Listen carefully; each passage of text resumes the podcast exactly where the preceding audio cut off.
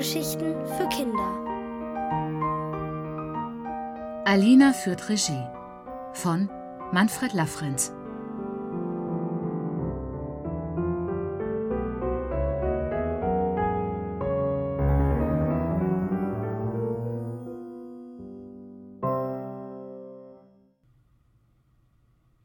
Für jeden das passende Kostüm. Alina saß im Fahrradkeller und überlegte verzweifelt, was sie tun sollte. Alles hatte so gut angefangen, als sie ihre Freunde dafür begeisterte, ein Theaterstück aufzuführen. Nachdem sie einmal bei ihrer Tante Marlene im Opernhaus gewesen war, hatte sie nämlich Lust bekommen, selbst einmal Regie zu führen.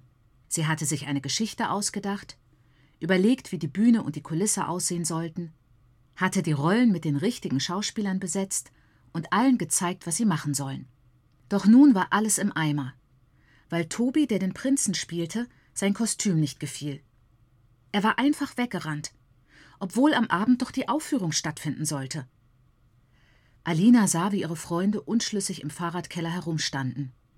Bestimmt fragten sie sich, wie es jetzt weiterging. Sie überlegte fieberhaft hin und her. Sollte sie vielleicht selbst die Rolle des Prinzen übernehmen?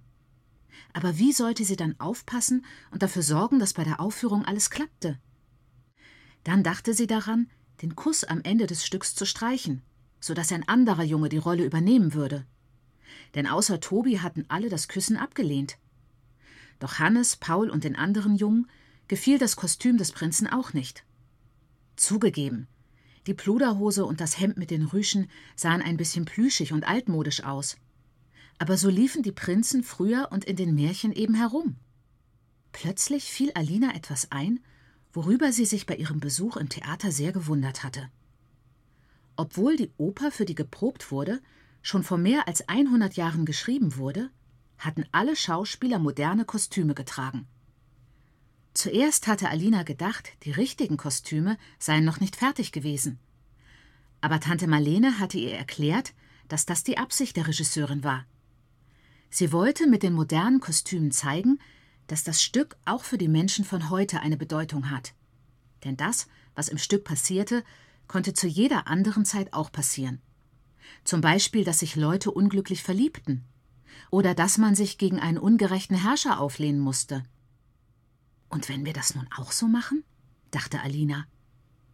Vielleicht würde dann doch noch alles gut. Aufgeregt sah sie sich nach Esther um, die schmollend in einer Ecke saß, weil niemand ihre Kostüme mochte. Alina setzte sich neben sie und legte ihr einen Arm um die Schulter. Deine Kostüme sind wirklich toll. Aber vielleicht könnten wir uns doch was anderes überlegen. Esther machte ein missmutiges Gesicht. Was anderes? Nur weil Tobi rumzickt? Der hat doch keine Ahnung. Alina nickte. Ich weiß. Aber wir brauchen ihn. Kein anderer will den Prinzen spielen. Es geht doch um unser Stück. Esther zuckte unentschlossen mit den Schultern. Was schlägst du vor? Alina erzählte ihr von der Theaterprobe und den modernen Kostümen. Sie merkte bald, dass ihrer Freundin die Idee gefiel. Denn Esther hörte immer interessierter zu. Und als sie ihr versicherte, dass sie auch bei den neuen Kostümen die Auswahl bestimmen sollte, war Esther für den Plan gewonnen. Sie fing sofort an zu überlegen, welche Kleidung zu wem passen könnte.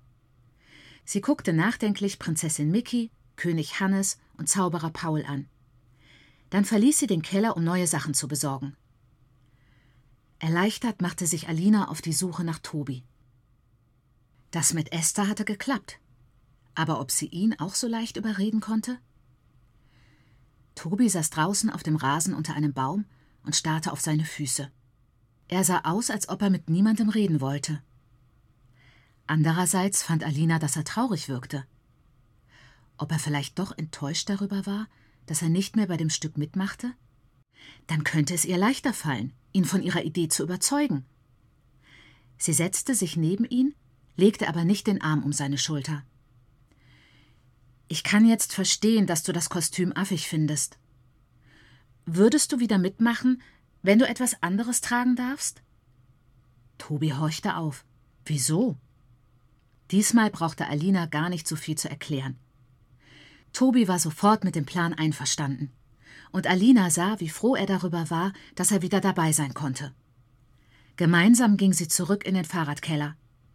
Kurz darauf kam Esther und verteilte die neuen Kostüme. Tobi bekam ein T-Shirt mit aufgedrucktem Pferdekopf. So wusste man gleich, dass er der beste Reiter im Land war. Außerdem eine Lederjacke, die Esther von ihrem großen Bruder ausgeliehen hatte. Als Prinz war Tobi trotzdem zu erkennen. An der Krone, die er auf dem Kopf trug. Auch die Prinzessin und der König behielten die goldenen Kronen, die Esther gebastelt hatte. Für Mickey hatte Esther ihren halben Kleiderschrank ausgeräumt. Nach einigem Anprobieren trug die Prinzessin nun einen hellblauen Rock über Leggings, ein rosa Top und eine blaue Samtweste. Mickey fand sich totschick. Hannes hatte für sich einen piekfein dunklen Anzug von zu Hause geholt. Den habe ich bekommen, als meine Schwester geheiratet hat. Den habe ich nur einmal getragen, erzählte er. Der Zauberer und seine Gehilfen behielten ihre dunklen Bademäntel, bekamen aber Skimasken mit Löchern für die Augen, so dass sie richtig unheimlich aussahen, was ihnen sehr gut gefiel. Alina war begeistert. Jetzt proben wir noch einmal alles durch, feuerte sie die anderen an. Sie wurden gerade so fertig, bevor es losgehen sollte. Alina hatte gar keine Zeit mehr, Lampenfieber zu bekommen. Das Publikum, das hauptsächlich aus ihren Eltern bestand, nahm schon auf mitgebrachten Gartenstühlen und Holzkisten Platz. Sie legte eine CD in den tragbaren Player, denn die Musik war das Zeichen für den Beginn der Aufführung. Dann ging sie hinter die Pappkulisse der Bühne und rannte dort hin und her. Sie schubste die Schauspieler, wenn sie nicht rechtzeitig zum Auftritt bereit waren, half flüsternd aus, wenn jemand seinen Text vergessen hatte, stellte die Musik an und aus, gab Erik Zeichen, wenn er mit den Taschenlampen den Verfolger einsetzen sollte, und half Esther, wenn die Kostüme verrutscht waren.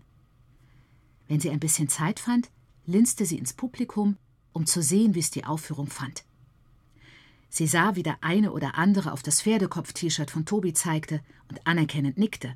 Vielleicht hatte das Publikum gerade daran Freude, dass es nicht so war, wie man es aus alten Märchenfilmen kannte. Am Ende applaudierten die Zuschauer begeistert, so dass Alina und alle anderen Beteiligten sich immer wieder auf der Bühne verbeugen mussten. Alina blickte zu ihren Freunden und war stolz auf das, was sie gemeinsam auf die Beine gestellt hatten. Sie wusste nun aber auch, worauf es beim Regieführen ankam. Es genügt nicht, Aufgaben zu verteilen und Anweisungen zu geben. Man muss auf andere eingehen, damit sie nicht ihren Spaß an der Sache verlieren. Bei einer Theateraufführung kommt es darauf an, dass alle gut zusammenarbeiten. Das wollte sie sich für das nächste Mal merken.